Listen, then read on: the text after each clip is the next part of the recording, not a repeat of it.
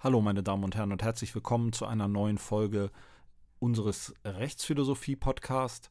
Wir wollen uns heute, nachdem wir in den letzten beiden Folgen ja über die Philosophie von Jean-Jacques Rousseau gesprochen und da diese beiden unterschiedlichen Werke, zum einen den Diskurs über die Ungleichheit und dann in der letzten Folge das Buch vom Gesellschaftsvertrag besprochen haben, wollen wir uns heute zumindest in einem groben Überblick beschäftigen mit der Philosophie und dem Werk von Immanuel Kant.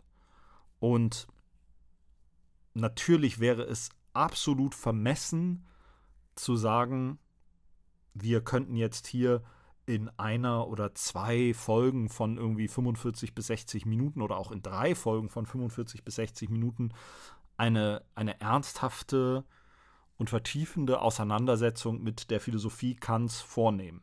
Das gilt übrigens auch für die anderen äh, Autoren, mit denen wir uns beschäftigt haben.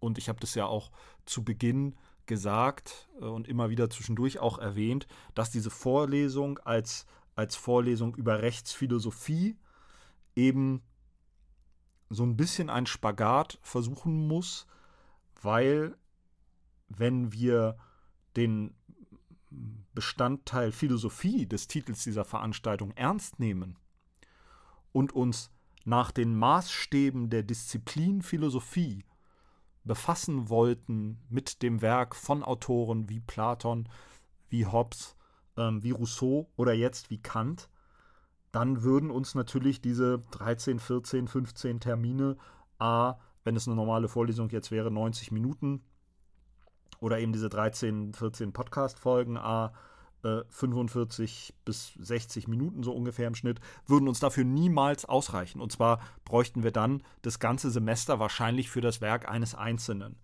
dieser Philosophen, weil natürlich der, der, der Standard des Faches Philosophie für die Beschäftigung mit diesen Werken äh, ein, ein ganz anderer ist und immer auch eingebettet ist in eine Geschichte des, des, des Faches und in Gesamtzusammenhänge philosophischer Diskussionen, die man da zu berücksichtigen hat, wenn man sich mit dem Werk solcher Autoren beschäftigt. Das können wir hier nicht leisten, das wollen wir hier nicht leisten, das ist auch nicht der Anspruch einer Vorlesung für Rechtsphilosophie.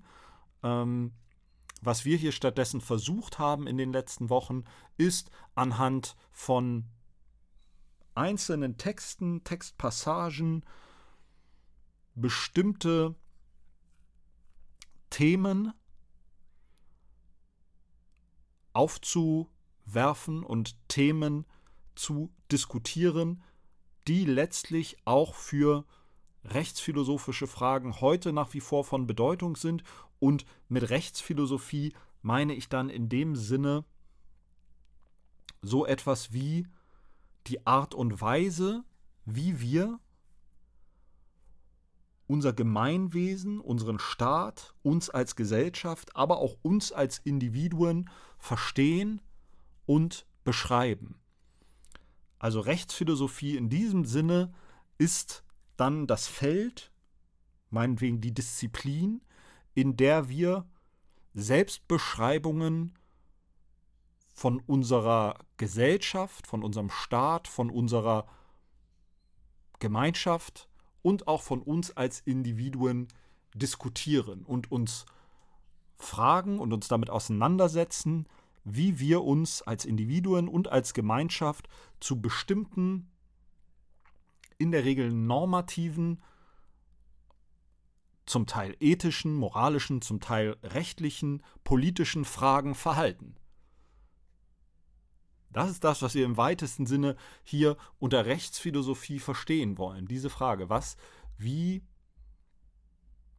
wie wollen wir als Gemeinschaft sein? Wie wollen wir uns, welche, welche Werte, welche Prinzipien wollen wir unserer Gemeinschaft zugrunde legen? Und da waren diese, diese philosophischen Texte immer nur Ausgangspunkt für Reflexionen, Überlegungen. So, wenn Sie so wollen, waren diese Texte für uns Sparingspartner. Und wir haben deshalb in der Auseinandersetzung mit diesen Texten unsere Überlegungen versucht hier zu entwickeln. Aber was eben nie beansprucht war und auch gar nicht der Maßstab sein kann, war eine vertiefende, den Maßstäben der Disziplin, der wissenschaftlichen Disziplin Philosophie genügende Auseinandersetzung mit diesen Texten. Und diese lange Vorbemerkung heute, wenn wir jetzt gleich ein paar äh, Worte auch sagen wollen zu Immanuel Kant und seiner Philosophie, dann ist dieser lange und etwas umständliche Disclaimer natürlich auch dem geschuldet, dass Immanuel Kant gefühlt und für viele auch tatsächlich unter den deutschen Philosophen, auch hier ist das kein Zufall, dass ich nicht gendere, denn, denn äh, gerade bei der, in den klassischen Texten tauchen eben, da haben wir auch schon drüber gesprochen, tauchen eben tatsächlich Philosophinnen nur sehr, sehr selten auf. Ähm, aber sagen wir, in der deutschen Philosophie nimmt Immanuel Kant eine herausgehobene Stellung ein. Ja, und, und man bezeichnet das, was er dann äh, in der Philosophie geleistet hat, auch immer wieder als kopernikanische Wende. Ähm, und nicht nur das, also nicht nur innerhalb der Disziplin Philosophie nimmt Kant, übrigens nicht nur in Deutschland, sondern weltweit, ist, ist äh, also in der, äh, in, im, auch, auch in der amerikanischen Philosophie und, und äh, in der europäischen Philosophie, also äh, die, die Bedeutung von Kant für die Philosophie und die Geschichte der Philosophie ist keineswegs jetzt nur ein deutsches Phänomen. Aber in Deutschland erleben wir und im, im öffentlichen, medialen, politischen Diskurs erleben wir, dass Kant auch immer wieder zu so einer, zu so einer Chiffre wird, zu so einem Symbol für ein bestimmtes Selbstverständnis, das wir von uns als aufgeklärte, zivilisierte, freiheitliche Gesellschaft haben. Ja?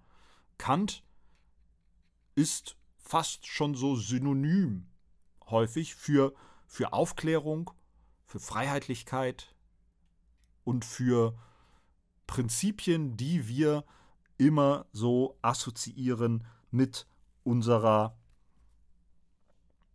Kultur hier in den, nennen wir sie jetzt einmal, westlichen Demokratien. Und das ist im, im deutschen Diskurs sicherlich noch mal ein bisschen, bisschen stärker als anderswo. Da kann man nun auch ewig viel diskutieren. Natürlich hat Kant eine sehr, sehr große Rolle gespielt für die Philosophie der, der Aufklärung, aber natürlich gab es da, gab es da ähm, Vorläufer, auch, auch gerade aus, aus Frankreich. Und ähm, darum soll es mir hier gar nicht gehen, wie das sozusagen Philosophie geschichtlich oder mit Blick auf die Disziplin Philosophie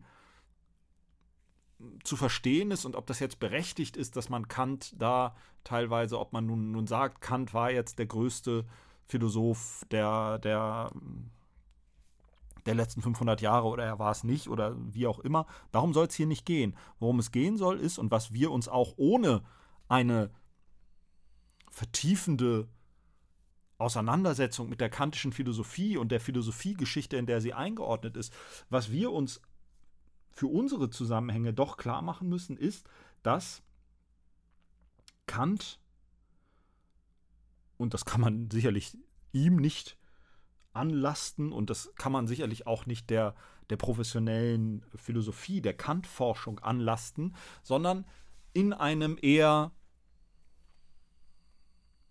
politischen, öffentlichen Diskurs wird Kant als das Symbol für Freiheit, Aufklärung und nennen wir es jetzt einmal so, westliche Prinzipien oft genommen.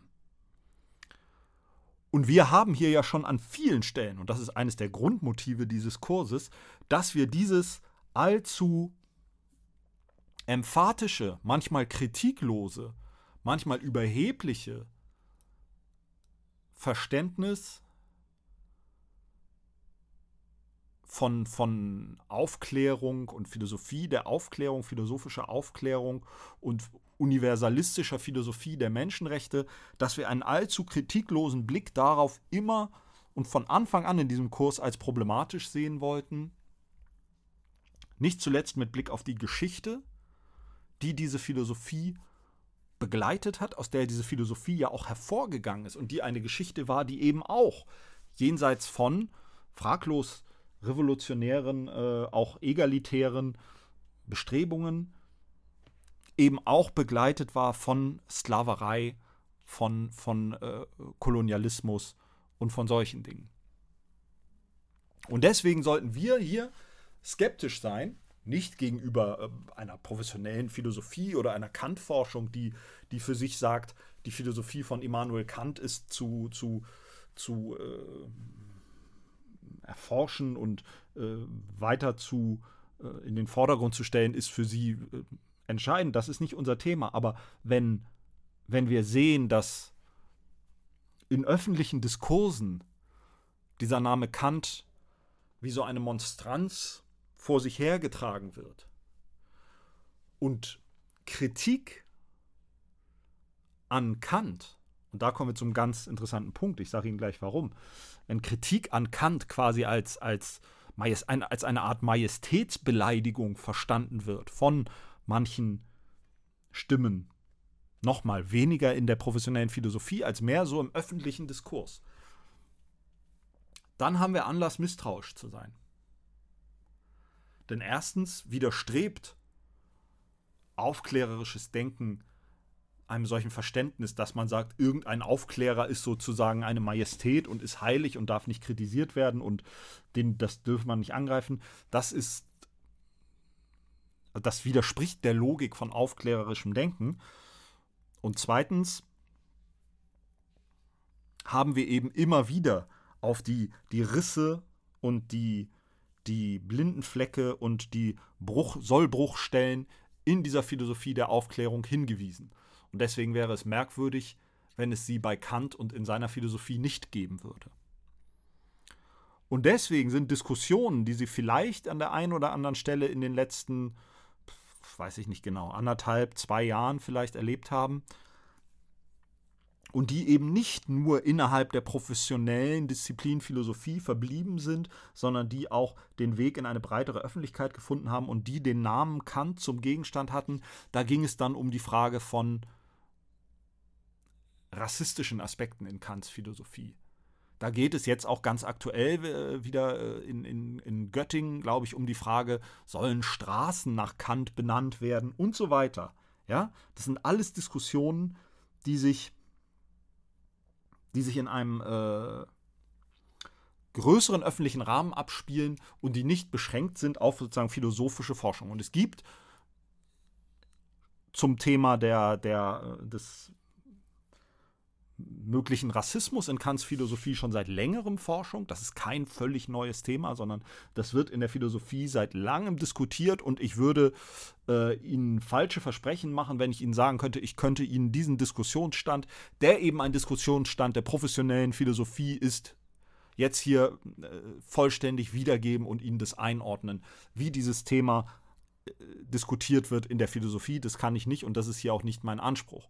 Ähm, Ganz generell halte ich es aber für richtig, und das entspricht dem Grundgedanken, dem Grundmuster, das wir in diesem Podcast immer versucht haben zugrunde zu legen, dass wir auch diese kanonischen Texte und diese kanonischen Werke, also diese Werke, die wir zu unserem Kanon zählen, die wir als Grundlage unserer Philosophie, unserer Selbstbeschreibung als Gemeinschaft sehen, dass wir auch diese Texte, um es mal sprichwörtlich zu sagen, gegen den Strich lesen. Und dass wir auch diese Texte abklopfen auf ihr Verhältnis zu Themen wie Kolonialismus, wie Rassismus, weil das eben Themen sind, die, das muss man immer wieder betonen, während in Europa diese Philosophie des Universalismus und der Freiheit und der Demokratie und der Rechtsstaatlichkeit ihren Siegeszug angetreten hat. Währenddessen hat dasselbe Europa Sklaverei exzessiv und extensiv betrieben und fast industrialisiert. Und diese Parallelität dieser beiden Sachverhalte muss Anlass für uns sein, jede Philosophie dieser Zeit auf ihr Verhältnis dazu zu befragen. Und wenn Sie in der vorlesungsfreien Zeit ein paar Minuten übrig haben und wenn Sie das interessiert, es gibt natürlich ganz, äh, ganz, ganz viel äh, Literatur und eine ganze Disziplin, die sich damit beschäftigt, der Postkolonialismus. Ähm, und, und wir haben da an der Viadrina auch eine Kollegin, äh, Frau Dr. Thompson, die sich damit beschäftigt. Und vielleicht schaffen wir es irgendwie äh, zu Beginn des nächsten Semesters oder zum, zum Ende der vorlesungsfreien Zeit, äh, Frau Thompson mal zu einem äh, Gespräch äh, im Rahmen dieses Podcasts beziehungsweise in einem ähnlichen Format dann zu gewinnen, um diese Thema zu vertiefen. Also wenn Sie, Sie können natürlich sich, sich mit ganz vielen äh, ganz viel mit dem Thema Postkolonialismus beschäftigen. Aber wenn Sie von mir jetzt einen Tipp haben wollen zu einem relativ kurzen Buch, um einfach mal nur diese Diskrepanz sich vor Augen zu führen, dann wäre das das Buch äh, Hegel und Haiti von Susan Buck-Morse. Das ist ein Buch, in dem diese Diskrepanz, dieses Nebeneinander zwischen einer Philosophie, die Freiheit als den ultimativen und unverletzlichen, unhintergehbaren Wert der Menschlichkeit propagiert und die gleichzeitig, tja, mehr oder weniger die Augen und vielleicht auch mehr oder weniger den philosophischen Blick davor verschließt, was im Namen dieser Freiheit oder im Schatten dieser Freiheit in der realen Welt geschieht und welche Entrechtung stattfindet, vor allen Dingen eben gegenüber nicht-Europäerinnen und Nicht-Europäern. Diese Diskrepanz darf nicht weggewischt werden und wann immer wir zu unkritisch und zu euphorisch werden, was den Wert von Freiheit, Demokratie und Universalismus angeht, ist es angebracht, innezuhalten und zumindest zu bedenken, dass wir auch heute noch an den europäischen Außengrenzen diese Freiheit und diesen Universalismus, auf den wir uns so gerne berufen, mit Füßen treten. Das muss man so deutlich sagen und da gibt es auch nichts dran zu rütteln. Und wenn uns das jetzt zu Kant zurückführt, dann muss ich nochmal sagen, ich kann Ihnen diese, diese philosophische Debatte über Rassismus in Kants Werk nicht hier, hier nicht, auch aufgrund mangelnder Kenntnis, das ist eine fachphilosophische Diskussion, die seit langem geführt wird. Da sind eine Reihe von Texten zu erschienen. Ich äh, kann und will Ihnen das hier nicht wiedergeben. Wir wollen aber immer als, als, als Geist dieses Podcasts und dieser Vorlesung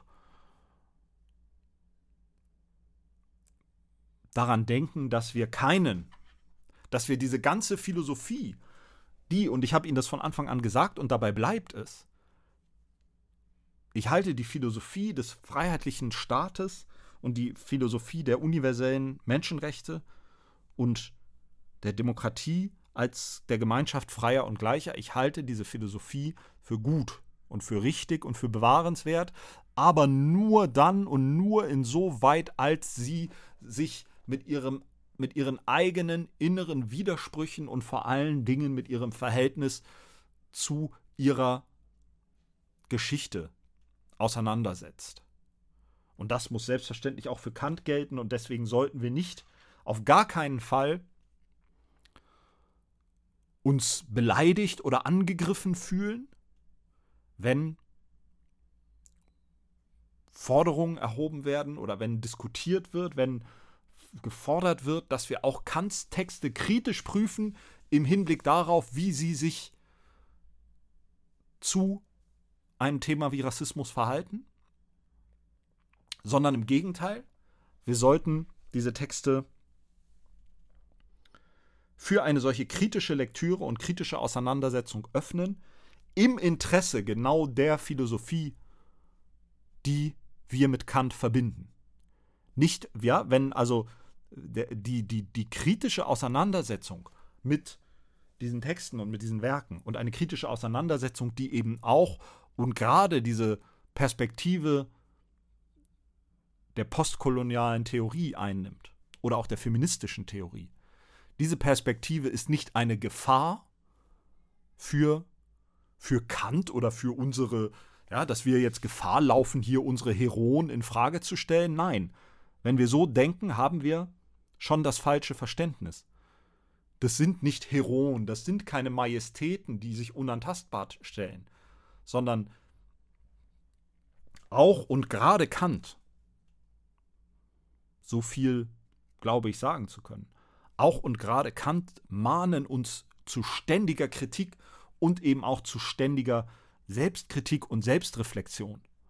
Und deswegen sollten wir diese Debatten führen ihnen aufgeschlossen gegenüber sein und vor allen Dingen natürlich die Fachleute diese Debatten führen lassen und nicht die Chefredakteurinnen und Chefredakteure unserer Tageszeitung, ja, sondern die Fachleute führen diese Debatten und kommen da auch zu natürlich nicht immer identischen Ergebnissen, aber ähm, führen diese Auseinandersetzung textnah, werknah und werden uns diese Fragen dann in der einen oder anderen Weise beantworten. Und vielleicht werden wir Gelegenheit haben, zu einem späteren Zeitpunkt, Sie würden das dann zu gegebener Zeit erfahren, mit äh, Frau Dr. Thompson von der Viadrina darüber hier auch nochmal zu sprechen.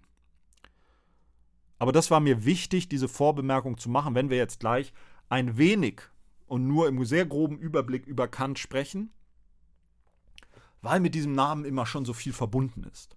Und weil dieser Name so viel mit sich führt und da so viel immer mitschwingt, sobald man diesen Namen Immanuel Kant aufruft, war mir das wichtig, dass wir doch noch etwas ausführlicher einmal über diese Frage sprechen ähm, und eine, eine dekolonisierende, postkolonialistische Lektüre von Kant ist mit Sicherheit etwas, etwas Sinnvolles, was auch immer da im Ergebnis dann rauskommen mag.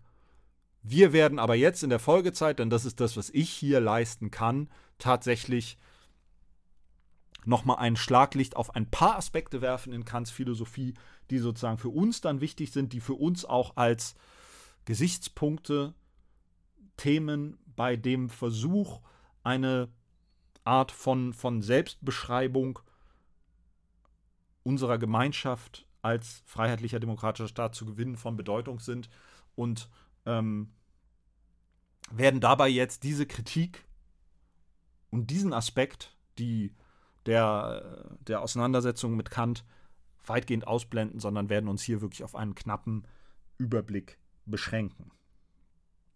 Und wir wollen damit beginnen, was eigentlich das so Revolutionäre auszeichnet in Kants Philosophie. Denn auch mir ist das, als ich mich das erste Mal vor einigen Jahren näher mit seiner Philosophie beschäftigt habe, nicht sofort und nicht auf Anhieb klar geworden.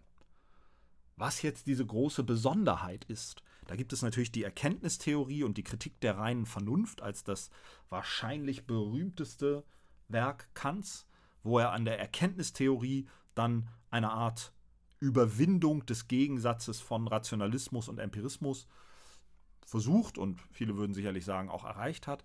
Aber was ist in der, in der Moralphilosophie und in der Rechtsphilosophie das Besondere daran, wenn es heißt, und das ist eine Formulierung, die Sie sich im Zusammenhang mit Kant ähm, merken müssen, wenn es heißt, Kant begründet und fundiert das Recht und auch die Moral in der reinen Vernunft a priori. Das ist der entscheidende Begriff. Die reine Vernunft a priori. Was ist damit gemeint und was ist das Besondere, was ist das Revolutionäre daran?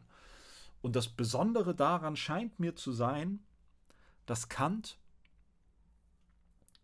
die Vernunft vollständig loslöst von jeglichem Zweck. Und das ist tatsächlich etwas Besonderes, denn in der Antike war die Vernunft letztlich immer in irgendeiner Weise ausgegangen gerichtet auf so etwas wie Glückseligkeit oder auch das Gute. Und dem war die Vernunft im Grunde dann, so könnte man es vielleicht mit Kant sagen, untergeordnet. das Gute, Sie erinnern sich daran, wir haben bei Platon ausführlich darüber gesprochen, bei Platon stand die Idee des Guten letztlich über allem und die Idee des Guten war letztlich das, wonach der Philosoph auch im Gebrauch seiner Vernunft streben sollte. Und Kant weist das zurück. Für Kant ist die Vernunft nur dann Vernunft, wenn sie sich loslöst von allen Zwecken, denn Kant sagt, wenn es irgendeinen übergeordneten Zweck gibt, das Gute, die Glückseligkeit, dann ordnet sich die Vernunft dem ja unter. Und dann wäre die Vernunft und die Freiheit, der freie, autonome, vernünftige Wille, dann würde dem ja gar nicht der Status zukommen, der ihm eigentlich zukommen muss, wenn dieser, diese Vernunft sich unterordnen würde. Und für Kant entscheidend ist die Fähigkeit des Menschen, sich selbst Gesetze, und das meint jetzt nicht Gesetze im Sinne von, von rechtlichen Gesetzen zunächst, sondern sich selbst Regeln zu geben, und zwar Regeln, die unabhängig davon sind, worum es im Einzelnen geht. Allgemeine Regeln, verallgemeinerbare Regeln. Kant sagt, ein, eine Handlungsmaxime ist nur dann im Einklang mit der reinen Vernunft, wenn der Wille, die Vernunft, man kann sagen das Individuum, das sich eine solche Handlungsmaxime gibt, niemals mit sich selbst in Widerspruch geraten kann, wenn es diese Handlungsmaxime befolgt. Ich versuche das an einem Beispiel deutlich zu machen. Du darfst nicht lügen. Das wäre aus Kants Sicht eine verallgemeinerbare Maxime, die kann man immer befolgen.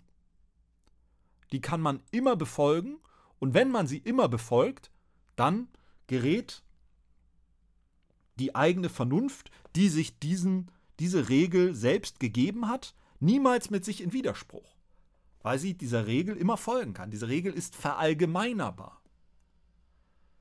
Wenn ich von dieser Regel nun abweiche und Ausnahmen oder so etwas einbaue, dann kann das vernünftige Individuum, diesen Begriff würde Kant in der Form sicherlich nicht verwendet haben, ähm, aber ich äh, verwende das jetzt mal so, wenn ich also diesen, diese, diese allgemeine Regel, du sollst nicht lügen, oder du, du musst immer die Wahrheit sagen, wenn ich da jetzt Ausnahmen zulasse,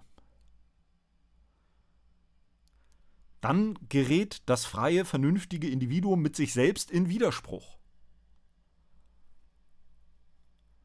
Und deswegen darf sich dieses freie Individuum nur solche Regeln geben, die diesem Verallgemeinerbarkeitstest genügen.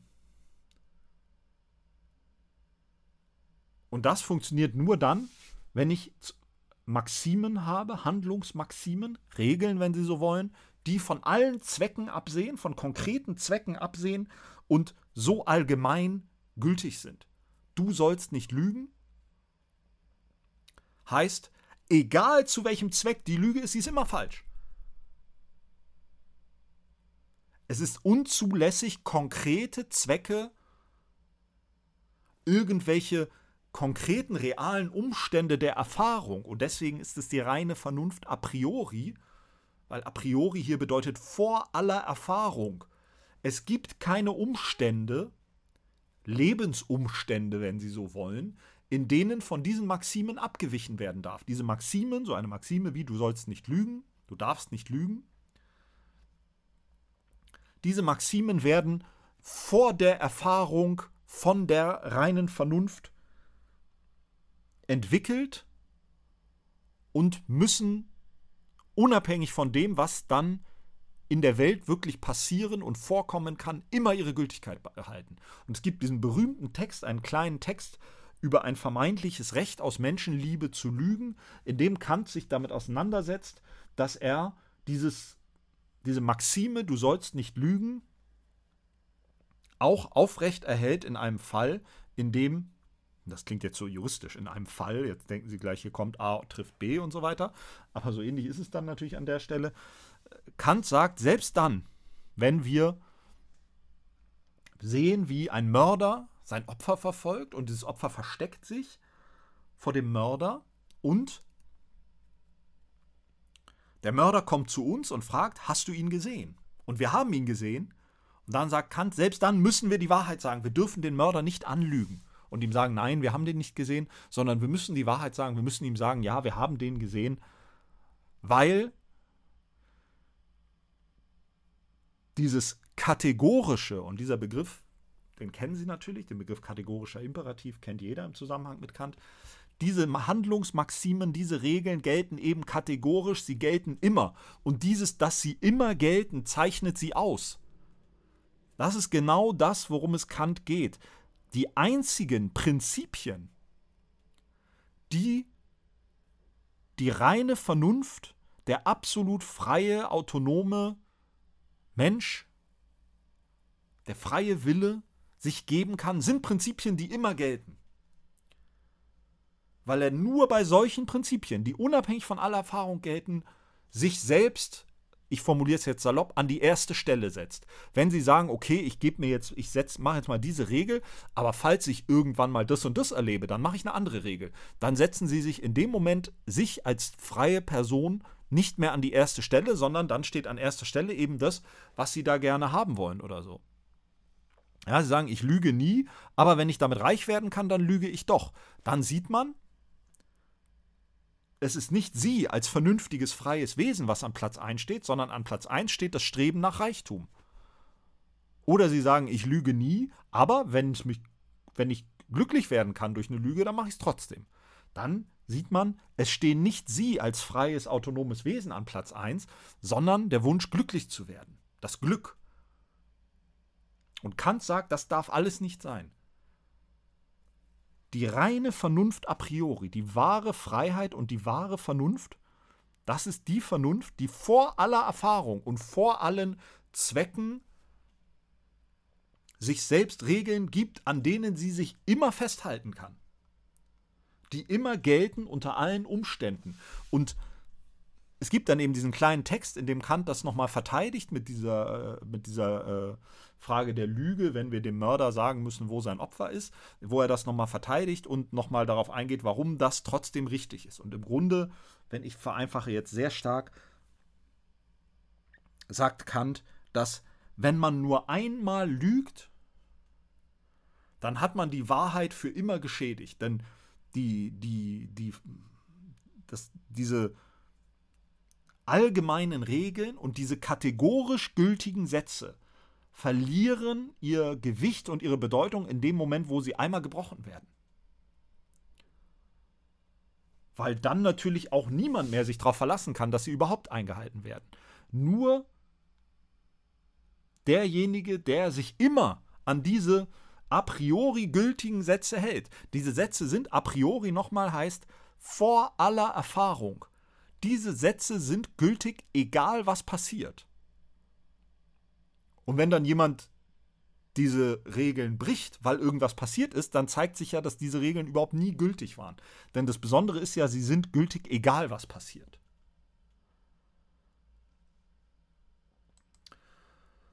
Und das kann man nun alles sehr, sehr kritisch sehen. Und natürlich ist Kant für diesen äh, Formalismus, wie man das dann nannt, viel, nennt, viel, viel kritisiert worden und hat dafür viel Prügel einstecken müssen in der Philosophie. Ähm, auch sehr, sehr äh, zeitnah dann von, von Hegel. Ähm, aber eines müssen wir doch sehen an dieser Stelle. Und ein, eine Interpretation wollen wir Kant dann doch geben an dieser Stelle, dass er in einer Zeit als eine Welt im Entstehen begriffen war, und zwar eine kapitalistische Welt, die den Menschen integriert in Zweck-Mittel-Beziehungen, in ökonomische Rationalitäten. Ja? Menschen, Personen, Bürgerinnen und Bürger werden ökonomischen Rationalitäten untergeordnet. Das ist ein Vorwurf, den man dem Kapitalismus berechtigterweise machen kann. Und diese Welt war natürlich zu Kants Zeiten im Entstehen begriffen.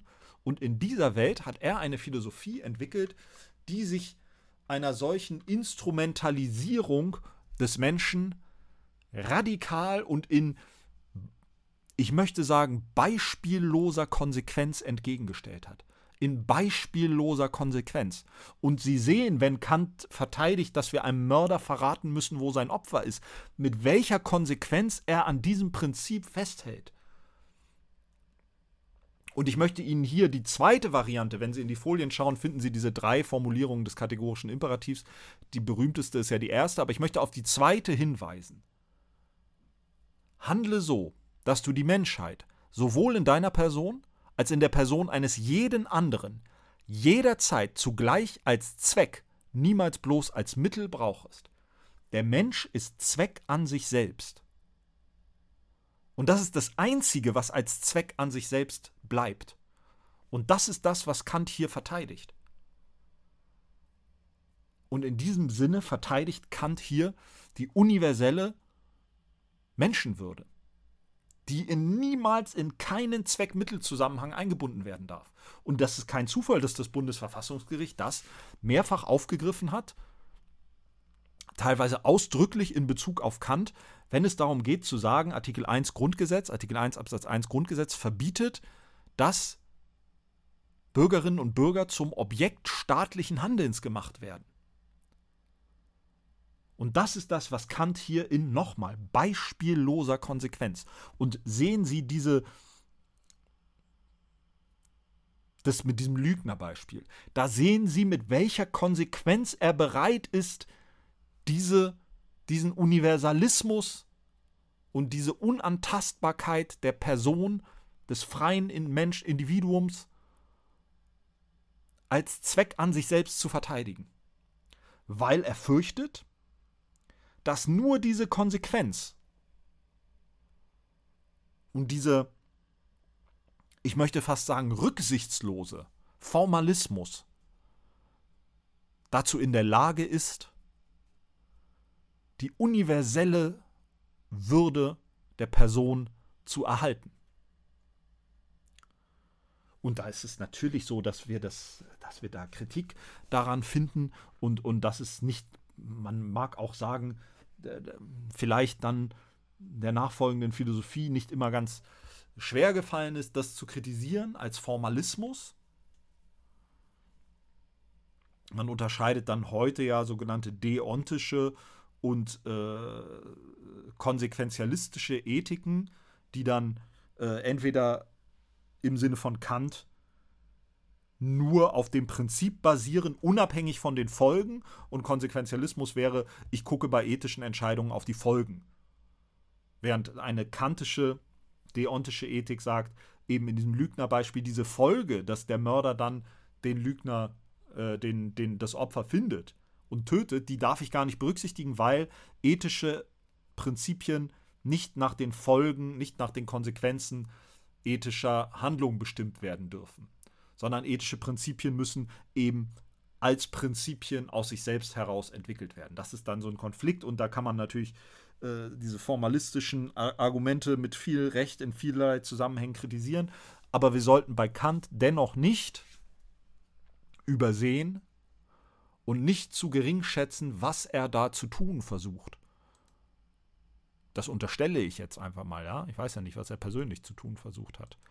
Aber ähm, das ist natürlich das, und das hat Hannah Arendt zum Beispiel dann auch äh, später gesagt, dass diese, diese Arbeit, die Kant hier leistet, um den Menschen herauszuhalten aus Verwertungslogiken, aus ökonomischen Verwertungslogiken, die schon zu Zeiten Kants begannen, um sich zu greifen. Und Kant zeichnet sich dadurch aus, dass er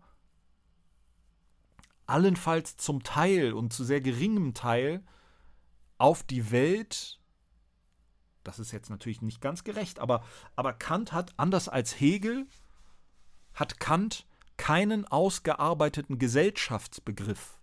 Kant hat eben die, die Prinzipien seiner Philosophie a priori, vor der Erfahrung entwickelt. Und dann natürlich äh, ist das, klingt das jetzt zu einfach, aber Kant, Sie finden bei Kant nicht eine solche Auseinandersetzung mit dieser geschichtlichen Entwicklung, die da gerade im Begriff ist. Er hat auf die Französische Revolution an der einen oder anderen Stelle hingewiesen, aber auch kein, kein eindeutiges Verhältnis dazu gehabt. Er hat ein sehr, sehr äh, wohlwollendes Verhältnis zum, zum damaligen Herrscher in Preußen gehabt, den er für sehr, sehr bedeutend gehalten hat. Aber ich möchte jetzt nicht sagen, dass Kant sozusagen ausdrücklich seine Philosophie gegen den aufkommenden Kapitalismus entwickelt hat. Im Gegenteil, er hat den Handel an anderer Stelle als ein bedeutendes Prinzip und als eine Chance auf dem Weg zu, zum, zum Frieden gesehen. Aber nichtsdestotrotz ist etwas, was er hier eine Sache, die er hier philosophisch leistet, die radikale und konsequente Herausnahme des Menschen aus jeglicher Verwertungslogik. Und das war zu dieser Zeit, als eben die Welt, als eben eine, eine Welt, eine Kultur, eine Ökonomie um sich griff, die Menschen zunehmend in Verwertungslogiken integriert hat und es bis heute tut, da war das natürlich ein wichtiger, eine wichtige Anstrengung. Und auch so müssen wir diese, diese Konsequenz und diese scheint manchmal merkwürdig, fast absurd anmutende formalistische Herangehensweise und diese Konsequenz, mit der Kant daran festhält, auch so können wir das interpretieren, dass er eben in dieser Konsequenz die universelle Würde des Menschen gegen jede Instrumentalisierung und gegen jede Integration des Menschen, der freien Person in Verwertungslogiken verteidigt. Und damit will ich es äh, zu diesem Punkt belassen. Wir werden jetzt gleich noch über eins, zwei andere Dinge kurz sprechen, was dann die, die kantische Rechtsphilosophie im Speziellen betrifft und was das für uns in heutigen Rechtsdiskursen noch bedeutet. Aber ich hoffe, dass Sie zumindest einen, eine Ahnung davon bekommen. Und ich bin ja selbst, äh, wenn Sie, wenn Sie diese kantische Moralphilosophie studieren wollen, dann ist, das, dann ist das eine Aufgabe, die sicherlich mehr als ein Semester kostet, in der Sie sich nur damit beschäftigen.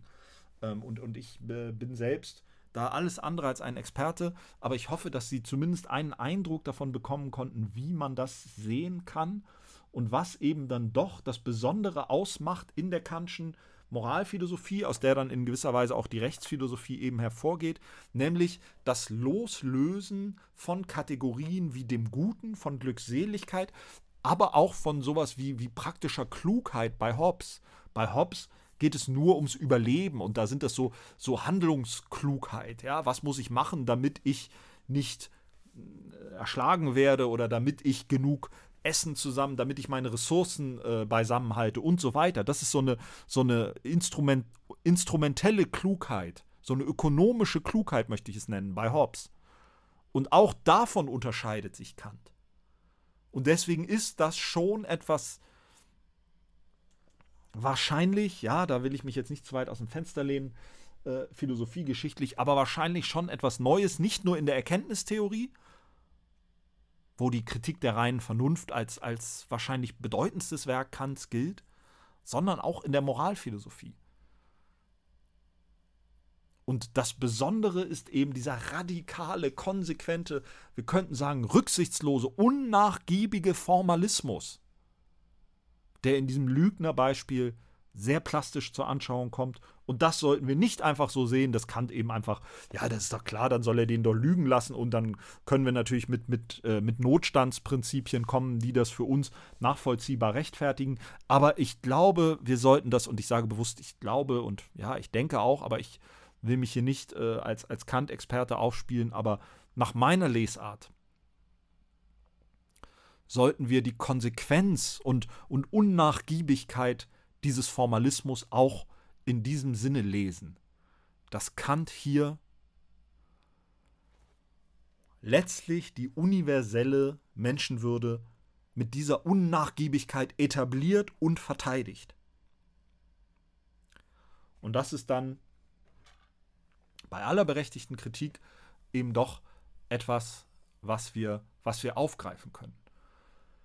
Und wenn wir dann jetzt noch zwei Punkte zu Kants Rechtsphilosophie im engeren Sinne und was das auch heute noch für uns bedeutet, neben natürlich dieser, dieser Bedeutung der, der Menschenwürde, ähm, die, wie gesagt, das Bundesverfassungsgericht zum Beispiel in der Entscheidung zum Luftsicherheitsgesetz, aber auch in anderen Entscheidungen immer wieder auf diese Formel des Menschen als Zweck an sich selbst zurückgegriffen hat, weil das eben diese, diese das Verbot der Instrumentalisierung und der Verobjektivierung des, der Person zum Ausdruck bringt. Lassen Sie uns noch kurz einen Blick werfen auf den Rechtsbegriff, auf die Definition des Rechts bei Kant, weil die natürlich auch interessant ist und immer wieder viel gehört wurde. Kant schreibt, das Recht ist der Inbegriff der Bedingungen, unter denen die Willkür des einen mit der Willkür des anderen nach einem allgemeinen Gesetz der Freiheit zusammen vereinigt werden kann. Und das ist natürlich eine wunderbare Formulierung, die wir auch sehr, sehr gerne bis heute immer wieder verwenden. Und das ist natürlich eine wunderbare Vorstellung. Und quasi der Traum des liberalen Rechts, dass das Recht den Menschen genau so viel Freiheit gibt, wie sie beanspruchen können, ohne in die Freiheit eines anderen einzugreifen. Das ist das Idealbild des liberalen Rechts. Jeder bekommt genauso viel Freiheit, wie er haben kann, ohne einen anderen zu beeinträchtigen. Und wie es immer so ist mit Idealbildern, klingt das schön und ist auch schön und ist natürlich auch etwas, was wir, was wir zumindest insofern festhalten wollen, als wir sagen, ähm,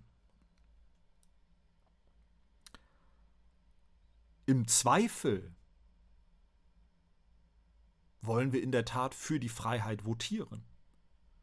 Und im Zweifel soll jeder seine Freiheit haben, dort wo er nicht die Freiheit eines anderen über Gebühr beeinträchtigt. Das Problem daran ist nur, dass wir auch hier, und da schafft Kant es eben nicht, sich von dem Ausgangspunkt von Hobbes zu lösen und schafft nicht etwas, was dann Hegel in gewisser Weise getan hat, obwohl ich sicherlich noch weniger Hegel-Experte bin als Kant-Experte. Aber Hegel hat die gesellschaftliche Dimension menschlichen Lebens in den Blick bekommen, in den, auch in den Griff bekommen zum Teil. Und für Kant, wenn Sie diese Rechtsdefinition nehmen, sehen Sie eben, dass Kant noch ein individualistisches, atomistisches Verständnis von menschlicher Gemeinschaft hat. Ja? Die Willkür des einen und die Willkür des anderen. Also die Menschen leben erstmal für sich in so isolierten Willkürsphären. Und das ist immer noch das Bild von Hobbes. Die Menschen streifen allein durch den Naturzustand,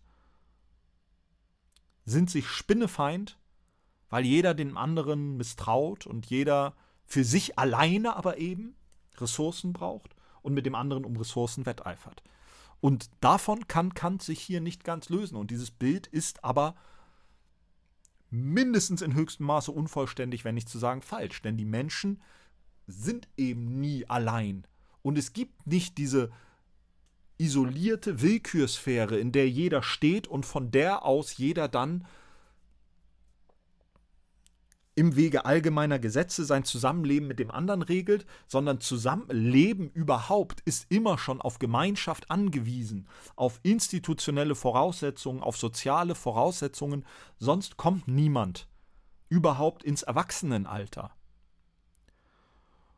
Und deswegen ist natürlich diese Formulierung schön und dass wir sagen, jeder kriegt so viel Fre jeder kriegt so lange so viel Freiheit, genau das Maß an Freiheit, dass er in Anspruch nehmen kann, ohne damit einen, einen anderen zu beeinträchtigen. Aber dabei bleib, fällt eben leicht unter den Tisch, dass damit überhaupt erstmal Freiheit möglich ist, müssen schon bestimmte Voraussetzungen geschaffen sein. Das hat Kant durchaus insofern gesehen, als er anders als Locke und insofern eher bei, bei Hobbes zum Beispiel das Eigentum als etwas gesehen hat, was erst im staatlichen Zustand zur Vollendung gelangt. Das Eigentum ist gewissermaßen angelegt im Naturzustand, kommt aber erst im staatlichen, im Rechtszustand voll zur Geltung, aber es müssen eben Voraussetzungen gegeben sein. Wir sind nicht einfach diese Individuen mit unserer Willkür, die wir für uns dort stehen, in diesem Naturzustand und dann werden die Dinge geregelt, sondern der Naturzustand muss immer schon ein Zustand von Gemeinschaft sein. Das hat übrigens auch Rousseau verkannt mit seinem romantisierenden Naturzustand im Diskurs über die Ungleichheit. Auch dort hat er den Menschen einfach so alleine, vor allen Dingen den Mann natürlich. Ja?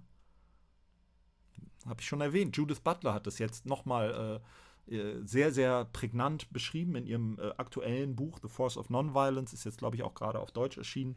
Titel weiß ich jetzt gerade nicht. Ähm, da sagt sie das nochmal ganz klar. Natürlich bei Hobbes im Naturzustand, die Leute sind alles Männer, erwachsene Männer. Und auch bei Rousseau, ausdrücklich, ja, sagt Rousseau, der, der, der Mensch im Naturzustand wollte nur irgendwie genug zu essen und ein Weibchen, wie es in der deutschen Übersetzung dann heißt. Ja, das heißt, die Menschen im Naturzustand sind alles Männer. Und zwar Männer, die offensichtlich auch erwachsen auf die Welt gekommen sind. Und diese Vorstellung, von dieser Vorstellung schafft Kant es sich nicht ganz zu lösen, von dieser individualistischen Vorstellung. Und das ist ein Problem, weil dabei die sozialen, institutionellen Bedingungen menschlichen Lebens, menschliches, menschlichen Zusammenlebens oft unter den Tisch fallen. Und dann führt ist es eben oft, oft doch so, dass die Starken und zwar dann meistens leider die ökonomisch Starken, sich auf die Freiheit berufen und sagen, ich nehme hier doch nur meine Freiheit in Anspruch, ich tue doch niemandem anderen was, während diejenigen, die sozusagen benachteiligt sind wegen des Fehlens oder wegen der, der, der, der Schwäche, der Unzulänglichkeit von bestimmten Ressourcen und, und Infrastrukturen, die kommen nicht hinterher, weil man ihnen sagt, naja, du bist doch frei, wir sind doch alle frei und jetzt gucken wir mal. Deswegen ist diese Rechtsdefinition, so, so gut sie ist und so viel wir davon nehmen können, läuft sie eben Gefahr, verwendet zu werden für einen Diskurs, in dem das passiert, was Rousseau dann über den Gesellschaftsvertrag gesagt hat, dass wir, dass dieses Recht dann dazu wird, da zu einem, zu einem Schutz und zu einer Verstärkung ungleicher Verhältnisse führt. Und das müssen wir eben sehen, wenn wir diese berühmte Definition des Rechtsbegriffs nehmen ähm, von Kant und eben dieses, diese, diese schöne und anschauliche Formulierung, dass Recht immer nur, also jedem so viel Freiheitsraum lässt, wie er nutzen kann, ohne anderen zu sehr auf die Füße zu treten, um es mal so salopp zu sagen, dann müssen wir eben immer bedenken, dass dieser Freiheitsraum überhaupt nicht, der, der ist nicht einfach da von Natur aus und wir stehen nicht als freie Individuen, Individuen im Naturzustand rum, sondern dieser Freiheitsraum, den dann der eine hat und den er dann gerne ausnutzen möchte bis zur Grenze der Freiheit des anderen, ist auch immer schon gebaut auf menschlicher Gemeinschaft. Das sozusagen nur dazu. Und nun möchte ich einen letzten Punkt gerne noch sagen im Zusammenhang mit Kant, weil der äh, bis heute natürlich wichtig ist für unsere, äh, für unsere heutigen rechtlichen Diskussionen. Ähm, und das ist die Trennung von Recht und Moral, die bei Kant in, auch hier wieder in äußerster Konsequenz durchgeführt wird. Kant verknüpft den Rechtsbegriff mit der Zwangsbefugnis. Ja, Recht ist für Kant begrifflich verknüpft mit der Befugnis zu zwingen. Und deswegen kommt es bei der Befolgung des Rechts nicht auf die Moral an. Die Befolgung des Rechts ist zwar für Kant, das ist nicht äh, ist für Kant eine moralische Pflicht, aber es kommt nicht darauf an, ob wir das deshalb befolgen. Das Recht beruft sich ausschließlich auf seine Befugnis zum Zwang. Und das hat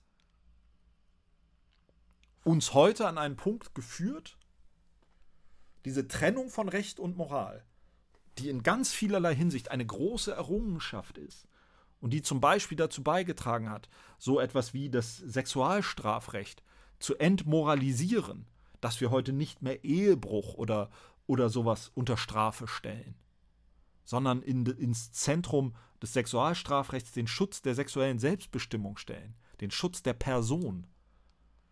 Das ist sozusagen, dass wir überhaupt im Recht, mit dem Recht weniger versuchen, moralische, sittliche Vorstellungen durchzusetzen, ja, und dass im Grundsatz jeder und jede sein Leben, ihr Leben so soll gestalten können, wie er oder sie das möchte, und dass wir mit dem Recht lediglich die äußersten Grenzen festlegen und uns immer fragen müssen, muss denn hier eine zwangsbewährte Regelung geschaffen werden oder können wir das den Menschen überlassen? Und dass wir da ein gewisses, eine gewisse Vermutung dafür haben, im Zweifel für die Freiheit, wie man sagt, in dubio pro libertate. Das ist eine im Großen und Ganzen natürlich positive Entwicklung, die ganz maßgeblich hier auch bei Kant, aber natürlich auch bei anderen befördert wird. Und dass das Recht eben wirklich diese äußersten Grenzen setzt. Aber wir sehen natürlich auch, und wir können das ganz interessant in dieser Corona-Pandemie verfolgen, da haben wir immer wieder erlebt, dass die Politik gesagt hat, sie will keine rechtlichen Regelungen machen, sie will keine Verbote, aber sie appelliert. Man appelliert an die Arbeitgeberinnen und Arbeitgeber, Homeoffice anzuordnen, aber man zwingt sie nicht. Ja? Andere Dinge erzwingt man. Die Arbeitgeberinnen und Arbeitgeber hat man nicht gezwungen. Man appelliert. Und da sehen wir natürlich, so ein solcher Appell hat in unserem heutigen öffentlichen Diskurs kaum noch eine Basis. Denn Moral ich spitze es jetzt zu, aber so hat sich das natürlich so ein bisschen entwickelt. Das ist nicht das, was bei Kant angelegt ist. Auf gar keinen Fall, ja. Für Kant ist der moralische Imperativ äh, zwingend, ja. Also nötig, der, der zwingt den Verstand, die Vernunft. Da braucht es keinen rechtlichen Zwang. Also Kant wollte keinesfalls sagen, Moral ist Privatsache, da kann jeder machen, was er will. Nur im Recht muss man sich dran halten. Das war keinesfalls die Position von Kant, ja. Keinesfalls. Aber es hat sich natürlich ein solcher Diskurs entwickelt bei uns, in dem eben Moral Privatsache ist. Und das ist ja im Grundsatz auch richtig und gut. Und dass jeder sein Leben im Großen und Ganzen so gestalten kann, wie er oder sie mag. Jedenfalls auch, auch und gerade im persönlichen Bereich. Aber die Frage, und das führt uns dann eben doch zurück an den Anfang unserer Vorlesung und zu Platon. Die Frage ist, ob wir auf Dauer als Gemeinschaft funktionsfähig sind, wenn wir unsere Gemeinsamkeit beschränken auf das, was wir im Recht zwingend zu befolgen haben. Und dann ist es aber auch, das müssen wir auch nicht befolgen, weil wir es für richtig halten, sondern das müssen wir befolgen, weil wir sonst eben das Risiko des Zwangs eingehen. Und die Frage, die wir jetzt, fast zweieinhalbtausend Jahre nach Platon, und Platon hat uns ja gesagt, der, der, der, der gute Staat der gerechte Staat kann nur mit guten und gerechten Bürgern gelingen. Und davon sind wir heute weg. Und das, wir, wir sehen das heute als getrennt an. Nochmal, Kant hat diese Trennung in dieser Weise sicherlich nicht vertreten. Ja? Aber in vielen Bereichen sind wir zu Recht, betrachten wir das zu Recht als eine Errungenschaft. Dass wir bestimmte Moralvorstellungen und Sittlichkeitsvorstellungen nicht staatlich durchsetzen, sondern dass wir das jedem überlassen. Aber die Frage taucht dann eben doch auch, reicht die Pflicht, das Recht zu befolgen? An Recht und Gesetz muss sich jeder halten, sonst kann jeder machen, was er will. Reicht das? Ist das eine plausible Selbstbeschreibung. Und äh, äh, John Rawls, mit dem wir uns äh, jetzt nicht mehr vertiefend beschäftigen werden, aber John Rawls ist sicherlich der Theoretiker, der dann noch einmal versucht, noch einmal einen großen Anlauf genommen hat, die Vorzüge einer solchen Betrachtung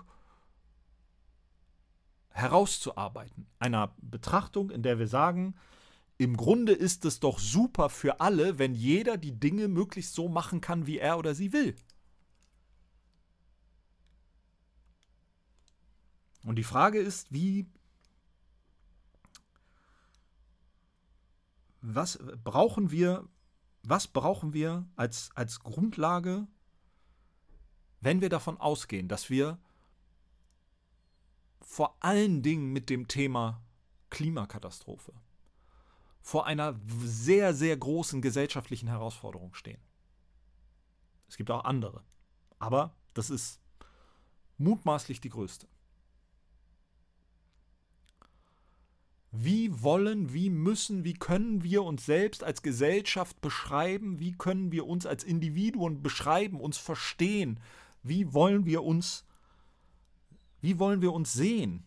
Wie wollen wir wahr gesehen werden? Wie wollen wir uns, uns verstanden wissen im Verhältnis auch zu, zu anderen auf der Welt? Wie wollen wir uns selbst beschreiben und selbst darstellen, welche, welche Prinzipien wollen wir zu unserer, zur Grundlage unserer Gemeinschaft, unseres Handelns als Individuen, aber auch als politische Gemeinschaft machen. Wenn wir uns diese Frage stellen, reicht dann, jeder muss sich an Recht und Gesetz halten, ansonsten macht jeder, was er will. Oder brauchen wir doch kommen wir nach zweieinhalbtausend Jahren wieder zurück zu Platon und müssen feststellen, wir brauchen doch so eine Art Ethik, Tugend, irgendeine vor, gemeinsame Vorstellung von Werten, von und das klingt immer ganz schrecklich konservativ dann sofort. Und dahin will ich bitte auf keinen Fall zurück. Dass wir jetzt das zurückfahren, was ich eben gerade als positiv beschrieben habe. Nämlich das, weil meistens, wenn man dann das Wort Werte nur sagt, dann kommt irgendwie sowas, sowas ganz Konservatives dabei raus. Ja, und, und äh, darum geht es mir nicht. Aber was sind die Dinge, die uns wichtig sind? Wenn wir uns konfrontiert sehen mit so etwas wie, wie einer Klimakatastrophe. Was sind die Dinge, die uns wichtig sind? Haben wir da Gemeinsamkeiten als Gemeinschaft, Gesellschaft oder haben wir das nicht? Ist jeder sich selbst vor allen Dingen erstmal wichtig? Und muss dann, wie Kant, wie es bei Kant heißt, ja, jeder ist sich selbst am nächsten und das Recht organisiert dann, dass keiner dem anderen zu sehr auf die Füße tritt. Können wir das so leisten, was wir leisten müssen? Und wenn nicht, aber wie, wie gelangen wir zu etwas anderem? Wie gelangen wir? Rousseau hatte so eine Vorstellung von so einer politischen Tugend, so einer Art Zivilreligion. Das ist alles wahnsinnig schwierig und, und ich sehe da, ich habe da keine Antwort. Ja? Aber ich habe Zweifel, das will ich zugeben, ich habe Zweifel, dass dieses was Kant so nochmal nicht vertreten hat, aber was ebenso, er hat es eben dann doch nicht geschafft, diesen Individualismus, den Hobbes auf den Weg gebracht hat, zu überwinden. Und er ist dann eben geblieben bei diesem, jeder ist in seiner Sphäre der Willkür und dann kommt das Recht und organisiert. Ist das wirklich genug? Jeder ist sich selbst erstmal der Nächste und das Recht kümmert sich dann darum, dass keiner dem anderen zu sehr auf die Füße tritt. Nochmal, wenn ich das Kant zuschreibe, tue ich ihm Unrecht. Denn Kant wollte, dass wir alle nach diesen von ihm entwickelten Prinzipien immer den anderen als Zweck an sich selbst anerkennen und nicht quasi möglichst viel für uns Vorteile ergreifen und uns da nur von irgendeinem Recht begrenzen lassen, das uns irgendwie äh, dann dazu zwingt. Das war nicht Kants Vorstellung, ja, aber es ist so ein bisschen die Frage, ob das sich unabhängig von Kant entwickelt hat und ob man jetzt in einer Missinterpretation von Kant das so verstehen kann und ob sich das, ob das so verstanden wird und ob wir uns in diese Vorstellung hinein entwickelt haben. Das eigentlich, und das ist dann doch wieder näher bei Hobbes, jeder kümmert sich um seinen Kram und der Staat sorgt dafür, dass dabei keiner dem anderen zu viel wegnimmt. Reicht das? Und wenn das nicht reicht, wie kommen wir dann zu einer anderen Selbstbeschreibung? Als was wollen wir uns? Wir wollen uns ganz sicherlich nicht als, als Volk oder als Nation und so weiter. Das sind alles Kategorien, die immer nur das Furchtbarste in die Welt gebracht haben. Und alle absoluten Begriffe, das absolute, gute, wahre, das hat nie zu was Gutem geführt. Wie können wir uns aber trotz, können wir aber trotzdem irgendetwas entwickeln, was uns, was uns eint? Können wir, können wir uns in, in, in Vielfalt, im Pluralismus, das uns eint, das uns nichts vereint, dass wir darin geeint sind, dass wir alle verschieden sind. Und dass wir aber uns doch wünschen, diese unsere Lebensweise, eine Lebensweise, die für uns hier in Westeuropa gezeichnet ist von sehr, sehr geringer Not für meine Generation und auch für die Generation vor mir und die Generation nach mir kein Hunger, kein Krieg, keine Not. Wollen wir diesen Zustand erhalten? Für uns und müssen wir. Und da kann Kant uns helfen. Da würde Kant uns mahnen. Ich rede jetzt ein bisschen pathetisch. Da kann Kant uns mahnen, dass wir, wenn wir das für uns wollen, kein Krieg, keinen Hunger, keine Not, kein Leid, keine Schmerzen, wenn wir das für uns wollen, dann müssen wir es auch für alle anderen wollen. Und ein gerechter Zustand kann für Kant nur ein weltweit gerechter Zustand sein. Solange kann man mit Kant sagen, irgendwo noch der Naturzustand herrscht, kann es bei uns keinen Rechtszustand geben. Der Rechtszustand Gerechtigkeit kann nur global sein, kann nur universell sein. Und davon sind wir leider immer noch weit entfernt, auch wenn man darüber diskutieren kann, ob wir auf einem guten Weg sind oder nicht. Das ist natürlich auch eine Frage der Interpretation von Zahlen. Und ja, in bestimmter Hinsicht sind Armutszahlen und sowas Hunger zurückgegangen, aber ähm, da gibt es noch viel zu tun. Und wie gesagt, das Thema Klimakatastrophe schwebt da über uns. Und ich bin mir nicht sicher, ob, und das habe ich ganz am Anfang gesagt, ich bin mir nicht sicher, ob Philosophie überhaupt etwas beitragen kann dazu. Wenn wir das als unser Problem fokussieren, dass wir eine gerechtere, eine für alle gerechtere Welt erreichen wollen, dann bin ich mir nicht sicher, ob Philosophie dazu etwas beitragen kann. Aber ich denke, die Auseinandersetzung mit Philosophie ist auch nicht hinderlich und ich hoffe, dass die, das Hören dieses Podcasts für Sie zumindest auch nicht hinderlich dabei war, die Welt zumindest nicht schlechter zu machen. Vielleicht darüber nachzudenken, wie man die Welt auch mal besser machen kann. Ähm, für den Moment soll es das hier gewesen sein. Ähm, lassen Sie es gut gehen, bleiben Sie gesund, seien Sie nett zueinander. Ähm, bis bald.